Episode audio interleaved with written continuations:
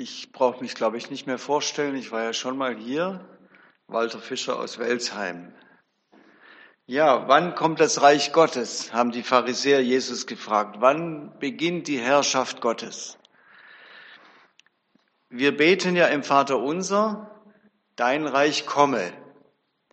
Und gleichzeitig proklamieren wir zum Schluss von diesem Gebet, dein ist das Reich. Und das zeigt das Paradox des Reiches Gottes. Es ist schon da, dein ist das Reich und es kommt erst noch, dein Reich komme. Dieses Paradox besteht und ich möchte gerne diese zwei Linien des Reiches Gottes oder der Herrschaft Gottes ein bisschen genauer entfalten, dass wir den Zusammenhang verstehen.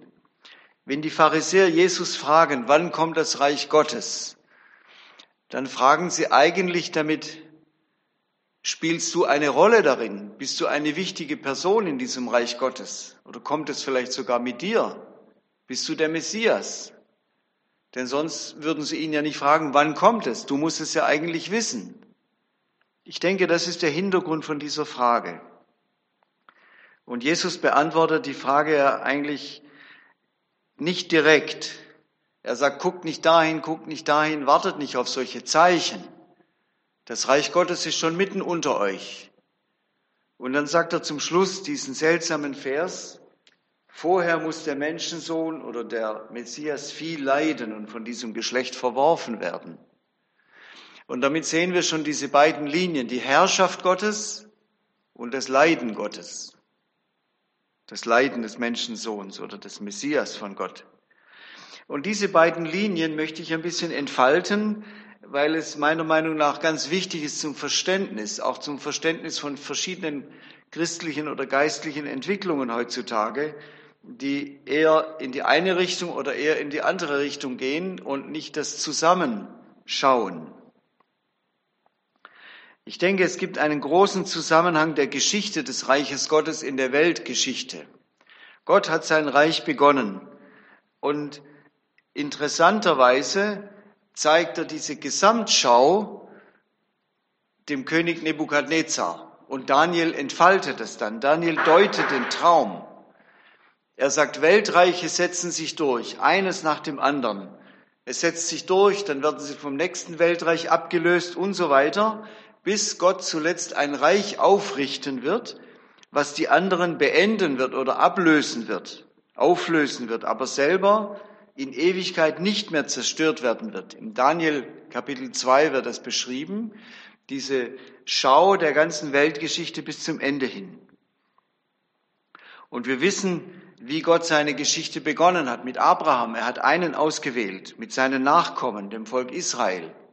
Dann haben die Propheten Verheißungen von Gott her gesagt, dass Gott sein Reich weiter entfalten wird und dass es sich verwirklicht wird und auch endgültig aufgerichtet werden wird.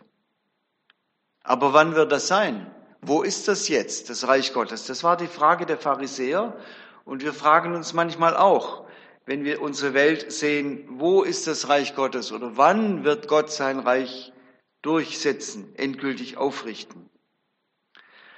Und da müssen wir zunächst festhalten, bis jetzt hält Gott seine Macht zurück. Er lässt in dem Gleichnis Weizen und Unkraut zusammenwachsen. Das Gute und das Böse muss nebeneinander reifen bis zur Ernte, so erklärt es Jesus einmal. Und Gott lässt das geschehen und schweigt meistens oder oft. Und jeder von uns, der an Gottes Macht und Herrschaft glaubt und gleichzeitig dieses Schweigen Gottes ertragen muss oder soll, kennt diese Frage, kennt diese Anfechtung. Wann wird es zur Vollendung kommen? Wann wird es sich durchsetzen? Diese Machtzurückhaltung und Machtverborgenheit Gottes, der ja der König aller Könige ist und der Herr aller Herren, kann die Gemeinde Jesu durchaus durchschütteln. In, in schwierigen Situationen vor allem, in Verfolgungssituationen. Wenn wir denken an die wenigen Christen in Afghanistan oder in anderen Ländern, die fragen sich, ja Herr, bist du der Herr aller Herren? Und ich denke, die Gemeinde Jesu wird immer wieder gewaltig erschüttert durch diesen, durch diese Spannung. Er ist der Herr aller Herren, aber er hält seine Macht zurück.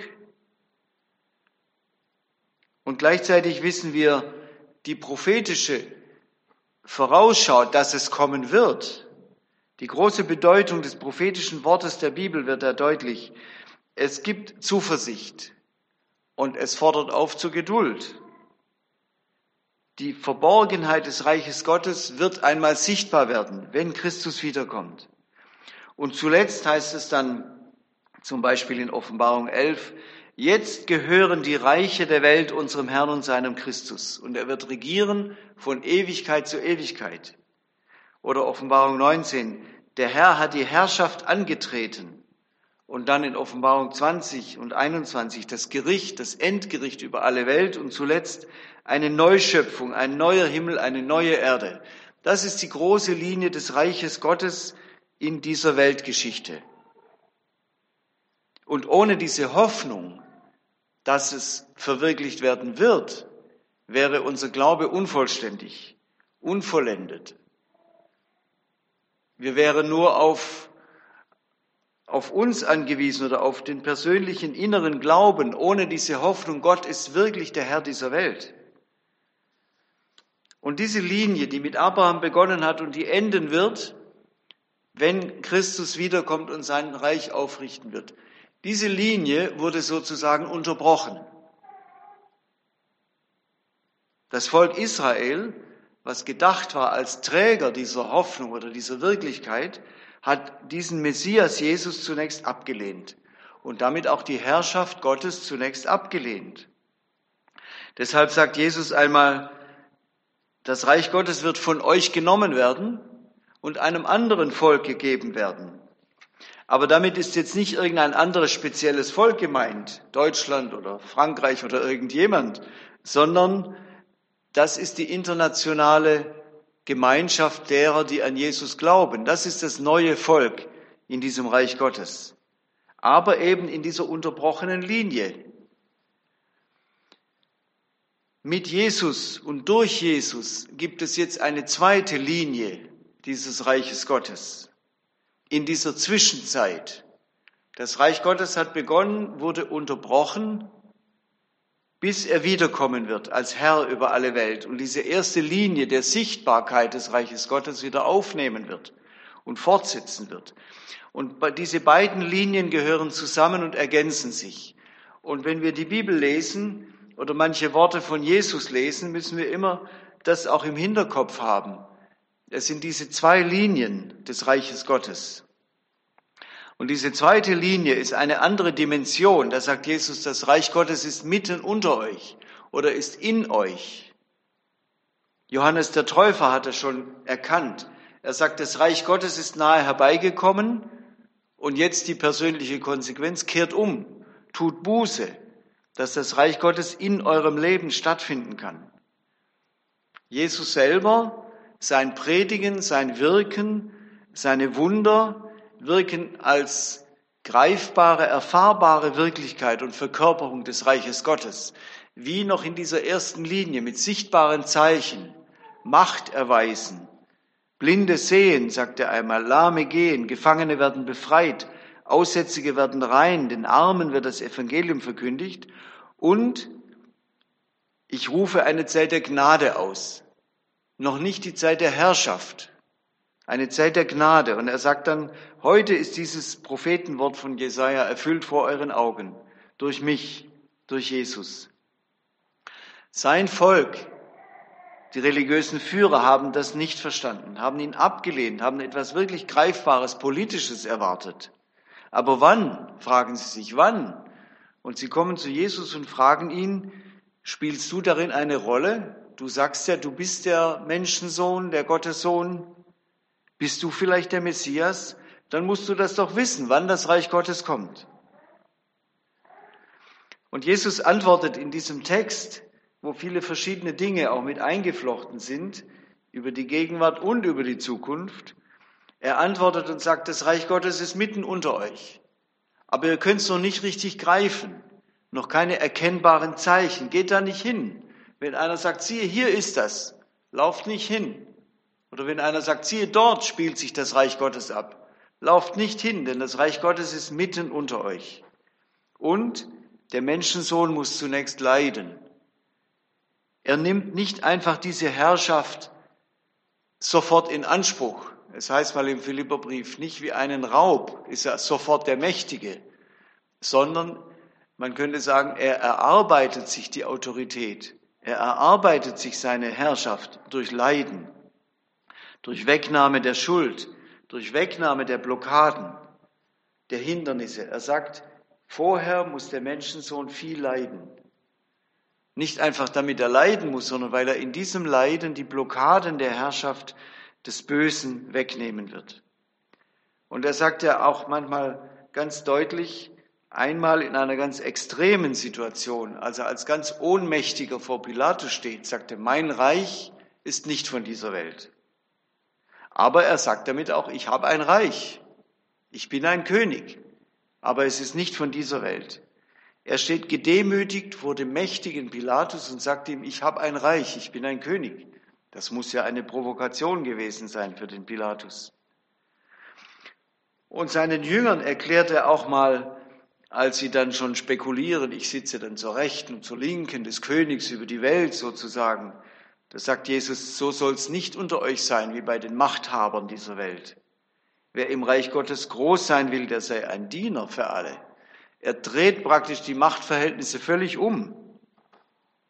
Die Umwertung der Maßstäbe der Macht und auch die Umwertung der Maßstäbe der Religion oder der religiösen Führer. Er sagt, wer geistlich arm ist, dem gehört das Reich, das Himmelreich. Wer sanftmütig ist, der wird die Erde besitzen. Wer verfolgt wird wegen Gerechtigkeit, dem gehört das Himmelreich.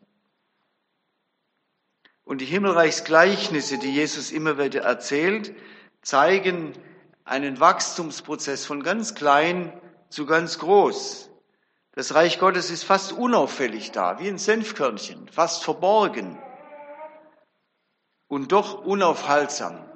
Es wächst, aber in dieser zweiten Linie, noch nicht in der sichtbaren Herrschaft. Es ist uns auch nicht verheißen, dass sich das Reich Gottes so langsam herausentwickelt aus den Bemühungen der Gemeinde Jesu weltweit. Das gab ja so theologische Strömungen, die meinen, dass wenn das Reich Gottes in der Gemeinde und darüber hinaus sich langsam durchsetzt, dann wird die Welt davon durchdrungen und wird immer besser, immer besser. Wir sehen ja eher das Gegenteil. Und das Reich Gottes wird einmal sich verwirklichen durch das direkte Eingreifen von Gott, nicht durch eine langsame Entwicklung, durch unser Bemühen, durch unsere Gemeindeaktivitäten. Und wir wissen, in der Geschichte gab es immer wieder gesellschaftliche Versuche oder politische Versuche, ein Reich Gottes hier durchzusetzen, gesellschaftlich aufzurichten. Und es endete meistens mit Zwang, mit Gewaltherrschaft mit Diktatur des Paradieses, könnte man sagen. Sie wollten ein Paradies schaffen, es wurde eine Diktatur daraus. Zum Beispiel, man kann ja sagen, als die Täuferbewegung begonnen hat, nach der Reformation, gab es sofort Entgleisungen, auch Entgleisungen. Es gab eine Täuferbewegung, zum Beispiel durch die Mennoniten, Menno Siemens, zur Zeit von Luther schon begonnen, gesagt, wir brauchen eine Freiwilligenkirche, Menschen, die freiwillig sich taufen lassen. Und dann ist es bald nicht von Menno Siemens, aber diese andere Bewegung in Münster, die Wiedertäufer in Münster, habt ihr vielleicht mal gehört, 1534, die wollten eine radikale Reformation durchsetzen mit Taufe Erwachsener und es ist ganz schnell entgleist zu einer Diktatur. Andersgläubige wurden verfolgt, es war ein Terrorregime zum Schluss und zum Schluss hat der Bischof von Paderborn dann mit seinem Heer diese Wiedertäufer besiegt. Sie wurden hingerichtet und in drei Käfigen aufgehängt an der Lamberti-Kirche in Münster. Ich weiß nicht, wer schon mal dort war. Wir haben ein paar Jahre in Münster gelebt. Ein eindrückliches Zeichen, dass mit menschlicher Gewalt das Reich Gottes nicht durchgesetzt werden kann. Es endet im Terror. In der Geschichte ein anderes Beispiel, Karl Marx hatte eine herrliche Idee, das Paradies auf Erden. Jeder gibt, was er kann, jeder kriegt, was er braucht. So ein wunderbarer Gedanke. Und Karl Marx, wir wissen ja, er war Jude, er kannte bestimmt diese messianische Hoffnung vom Paradies auf Erden. Das Ziel der Geschichte sind paradiesische Verhältnisse, hat er gesagt. Jeder gibt, was er kann, jeder kriegt, was er braucht. Aber wir wissen diese Geschichte, weil wir Menschen nicht so gebaut sind. Wir haben Gutes und Böses in uns. Die Geschichte endete im Zwang, in der Kontrolle, in der Gewalt gegen die, die anders dachten. Und endete auch darin, dass die Oberen halt doch mehr genommen haben, als sie gebraucht haben. Und dadurch diese Ungerechtigkeit. Es gibt viele Beispiele, auch die Herrschaft der Kirche über Jahrhunderte, über die staatlichen Mächte. Wahrscheinlich dachten sie, wir sind das Reich Gottes, wir sind die Herren der Welt. Die Päpste haben die Kaiser eingesetzt. Und in der europäischen Geschichte ist viel Böses im Namen des Christentums geschehen. Das müssen wir einfach so sehen. Durch die Ausnutzung von Religion als Macht, Machtinstrument. Es war mehr Reich einer Institution Kirche als Reich Gottes. Und doch, Jesus hat ja gesagt, es fängt an wie ein Senfkorn und wird sich durchsetzen. Es haben sich christliche Grundwerte trotzdem durchgesetzt und sind durchgesickert. Nächstenliebe. Dieser Begriff, den kennt jeder in Europa. In anderen Kulturen gibt es das nicht. Und manchmal hat sich das sogar durchgesetzt gegen die Machtstrukturen der Kirche. Sogar, das ist für mich ein, ein verrücktes Beispiel eigentlich, sogar in der französischen Revolution, die eigentlich gegen die Kirche gekämpft hat. Ihre Kernbegriffe waren Gleichheit, Freiheit, Brüderlichkeit. Das sind doch christliche Werte, Werte des Reiches Gottes. Aber sie haben es als antikirchliche Bewegung durchgesetzt. Unsere heutige Kultur wäre nicht denkbar ohne diese Werte. Freiheit, Gleichheit vor dem Gesetz. Wir sagen Gleichheit vor Gott. Einer ist euer Meister, ihr seid alle Brüder oder Geschwister. Wir sind gleich. Brüderlichkeit, Nächstenliebe, Respekt vor dem Leben. Das sind Werte des Reiches Gottes. Und es gibt zum Glück auch in der Kirchengeschichte oder in unserer europäischen Geschichte freiwillige Beispiele, die funktioniert haben. Ganz am Anfang die Urgemeinde mit Gütergemeinschaft. Jeder gibt, was er kann, jeder kriegt, was er braucht. Oder die Anfänge der Brüdergemeinde in Herrnhut, Herrnhuter Brüdergemeinde, wo wir die Losungen bis heute herkriegen. Oder auch die Kibbutzim in Israel am Anfang. Keine christliche Bewegung, aber eine jüdische Bewegung, eine Bewegung mit diesem Gedanken, jeder gibt, was er kann, jeder kriegt, was er braucht. Gedanken des Reiches Gottes. Aber die Entwicklung auch in den Kibbutzim hat gezeigt, das lässt sich nicht langfristig durchsetzen als gesellschaftliches Modell von oben nach unten. Es muss von unten wachsen. Es geht im Reich Gottes um Freiwilligkeit, durch Umkehr, durch Erneuerung von innen nach außen. Es geht um Liebe zu Christus und Liebe zueinander. Ich habe in der Vorbereitung ein Buch gelesen, Weltreich und Gottesreich, und habe darin einen ganz interessanten Abschnitt gefunden, da möchte ich euch ein paar Zeilen vorlesen, und zwar von Napoleon. War ja einer der größten Herrscher oder Gewaltherrscher in der europäischen Geschichte. Zum Schluss abgesetzt, verbannt auf eine kleine Insel im Südatlantik. Und da war wohl auch ein General bei ihm, General Montolon, und Napoleon fragte diesen General, was denken Sie über Christus? Dann sagt der General, ich muss bekennen, dass ich noch nie recht darüber nachgedacht habe.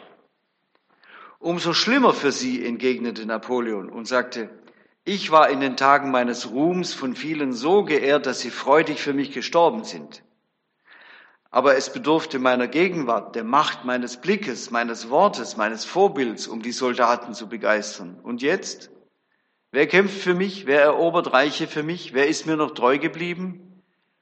Welch ein Unterschied zwischen meinem Geschick, das sich so bald wendet, und demjenigen Jesu Christi. Welch tiefer Abgrund ist zwischen meinem Fall und dem ewigen Regiment des Sohnes Gottes. Schon ehe ich gestorben bin, ist mein Werk zerstört. Während Christus und sein Werk noch ebenso bestehen wie zu der Zeit, als er auf Erden wirkte. Er ist der Einzige, der nach seinem Tod lebendiger ist als während seines Erdenlebens. Fast in allen Gegenden der Erde wird mein Wort gepredigt. Von, also spricht er jetzt über Christus. Wird Jesus geliebt. wird sein Wort gepredigt, Entschuldigung, wird Jesus geliebt und angebetet. Ich lebe noch und trotzdem haben meine Truppen mich vergessen. Alexander der Große, Cäsar, Karl der Große und ich selbst, wir haben mächtige Reiche gegründet. Aber worauf stützten wir unsere Macht? Auf die Gewalt. Jesus Christus hat sein Reich auf die Liebe gegründet. Und noch zu dieser Stunde würden tausende Menschen ihr Leben freudig für ihn hingeben. Christus will die Liebe der Menschen haben, das, was am schwersten zu erlangen ist. Darauf wird sein, daraus wird sein göttliches Wesen klar. Alle, die ernstlich an ihn glauben, fühlen seine übernatürliche Liebeskraft. Sie lieben einen, den sie nie gesehen haben. Das ist eine Tatsache, die kein Verstand erklärt. Je mehr ich darüber nachdenke, desto mehr werde ich von der Gottheit Christi überzeugt, sagt Napoleon, der auch viele Kirchen zerstören lassen hat, der Pferdeställe gemacht hat aus den Kathedralen und so weiter, der die Klöster enteignet hat. Und zum Schluss merkt er, Christus hat eine ganz andere, größere Macht als er. Freiwillig muss es geschehen, von innen nach außen muss das Reich Gottes wachsen. Aber es darf nicht innen verborgen bleiben, es muss schon sichtbar werden, es muss nach außen sichtbar werden. Und das ist auch unsere Herausforderung, das Reich Gottes verkörpern, auch im Blick auf Gottes Leidenschaft für die Liebe, für die Gerechtigkeit, gegen die Armut, wir leben in reichen Ländern. Jeder von uns ist mehr oder weniger reich im Weltmaßstab. Und das ist unsere besondere Herausforderung, diese Leidenschaft Gottes für die Armen, für die Nichtgerechtigkeit erleben, für die Benachteiligten auch zu leben, Reich Gottes auch in dieser Hinsicht zu leben. Und es gibt ja Gott sei Dank große sichtbare gesellschaftliche Veränderungen, die durch Christen, durch den Gedanken des Reiches Gottes entstanden sind, wenn wir denken an die Abschaffung der Sklaverei, durch christliche Parlamentarier in England und in Amerika. Es gibt Protestmärsche für das Leben, Protestmärsche gegen Ungerechtigkeiten. Oder von einer, von der Karmelmission habe ich erfahren, es gibt jetzt im Sudan Weihnachtsmärsche in zehn großen Städten im Sudan nach der Absetzung des Diktators Omar al-Sharif haben sie in zehn Städten die Erlaubnis bekommen, Weihnachtsmärsche durchzuführen. Sie sind mit Lastwagen durchgefahren, darauf waren Christen, die Lieder gesungen haben, sie haben Evangelien verteilt. Weihnachtsbotschaft, Weihnachtsmärsche in einem Land, was islamisch diktatorisch regiert worden war bis dahin. Auch da sehen wir, das Reich Gottes bricht doch an und wir sehen es. So ist die Gemeinde Jesu international, weltweit das gegenwärtige Reich Gottes mitten unter uns, über alle Grenzen hinweg. Und wer im Urlaub zum Beispiel mal in einer ganz anderen Kultur in einen Gottesdienst geht und vielleicht kein Wort versteht, aber trotzdem spürt, das sind Menschen, die Jesus lieben, wie ich auch, der kann diese Erfahrung machen. Wir sind im Geist Jesu weltweit verbunden. So erleben wir ja manchmal überraschend, herrlich, dieses Reich Gottes ist nicht gebunden an einen Ort oder an ein, ein Volk, an ein Land. Es ist international. Und doch erleben wir auch, dass wir manchmal so zerstritten sind, nicht einladend, erstarrt, nicht lebendig, auf unseren Wohlstand vielleicht bedacht, statt teilend und mitteilend. Und deshalb gilt uns, wie damals bei Johannes dem Täufer und bei Jesus, Kehrt um, tut Buße, das Reich Gottes ist schon mitten unter euch. Ich, Jesus, bin mitten unter euch. Ja, mein Ziel ist jetzt nicht eine umfassende Darstellung oder ein umfassender Vortrag über das Reich Gottes, sondern es geht mir zum, um das Verstehen dieser beiden Linien. Die erste Linie, die welt- und heilsgeschichtliche, wie sie begonnen hat mit Abraham, von den Propheten vorausgesagt als Herrschaftsbereich des Messias, ein Herrschaftsbereich, der alle anderen Weltreiche ablösen und beenden wird. Und noch immer hält Gott den Machteinsatz seines Christus zurück. Aber wir haben dieses prophetische Zukunftsbild der Welt, ohne dass wir das kaum aushalten könnten, wie diese Welt ist zurzeit. Dass Gott seine Überlegenheit, seine Herrschaft zeigen wird, dass das Reich Gottes ganz anbrechen wird in der Ablösung dieser Welt, die schuldig ist, die vor Gott schuldig ist. Eine Neuschöpfung wird kommen und das ist unsere große Hoffnung. Das ist die erste große Linie des Reiches Gottes. Und die andere, zweite Linie durch Jesus schon mitten unter uns. Da geht es um die Rettung von Menschen, um die Erlösung, wenn Menschen sich durch den Geist Gottes verändern lassen, erneuern lassen und ihm nachfolgen und seine Maßstäbe erkennbar leben.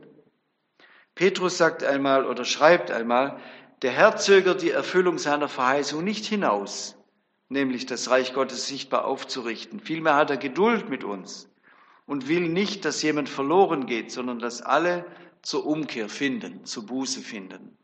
Das ist jetzt unsere Zeit, die Zeit, diese Zwischenzeit, bis Christus diese Linie des sichtbaren Reiches Gottes wieder aufgreifen wird. An anderer Stelle sagt er, wir müssen neu geboren werden, damit wir in diese neue Wirklichkeit des Reiches Gottes hineinkommen können. Sagt er dem Nikodemus, sonst geht's gar nicht. Du kannst nicht einfach durch, durch religiöse Übungen da hineinkommen. Du musst neu geboren werden. Und dann sind wir Menschen, wie Jesus sie in der Bergpredigt glücklich gepriesen hat. Menschen des Friedens, der Versöhnung, Sanftmut, Gerechtigkeit, Menschen der Wahrheit. Das ist das eigentliche Wunder unseres Menschseins, dass Gott uns dazu berufen hat, nicht einfach zu leben. Naja, man lebt, man isst und trinkt. Das ist unser Vorrecht, unsere Herausforderung als Menschen, dass wir auf Gottes Einladung und auf dieses Angebot der Erneuerung antworten. Und dann erleben wir, ist jemand in Christus, dann ist er schon eine neue Kreatur. Das Alte ist vergangen, ein Neues ist geworden, eine Neuschöpfung als Unterpfand für die Neuschöpfung für die ganze Welt, die kommen wird. Und wir freuen uns auf diese neue Schöpfung von Himmel und Erde. In diesen großen Spannungsbogen sind wir hineingenommen und fragen uns, immer wieder, wie kommen wir dahin? Wie kommen wir da hinein? Er sagt durch neues geboren werden. Aber ist das unsere Entscheidung oder ist es Gottes Wirken? Ein Bild hilft mir in, dieser, in diesem Konflikt. Über der Tür oder über dem Torbogen steht, du bist gerufen. Du musst dich entscheiden. Es kommt ganz auf dich an. Und dann gehe ich durch diesen Torbogen durch und drehe mich um und innen steht über dem gleichen Torbogen, ich habe dich erwählt. Ich habe dich neu geschaffen. Das ist das Paradox, wie wir in das Reich Gottes hineinkommen. Nicht 50 Prozent unser Wirken und 50 Prozent Gottes Wirken, sondern 100 Prozent unsere Entscheidung und 100 Prozent gleichzeitig Gottes Wirken, Gottes Entscheidung für uns. Wir sind 100% voll verantwortlich, dass wir in dieses Reich Gottes hineinkommen. Und gleichzeitig ist es 100% ganz Gottes Wirken und Gottes Gnade. Diese Spannung zu erleben, manchmal ist das ein Konflikt für uns, aber wenn wir das erlebt haben, ist es total beglückend. Ich bin ganz gefordert und Gott ist ganz aktiv dass wir dieses Reich Gottes in uns und mitten unter uns schon jetzt erleben können. Dazu helfe uns Gott immer wieder zu dieser Entdeckung und zu dieser großen Freude, dass wir jetzt schon dazugehören dürfen. Amen.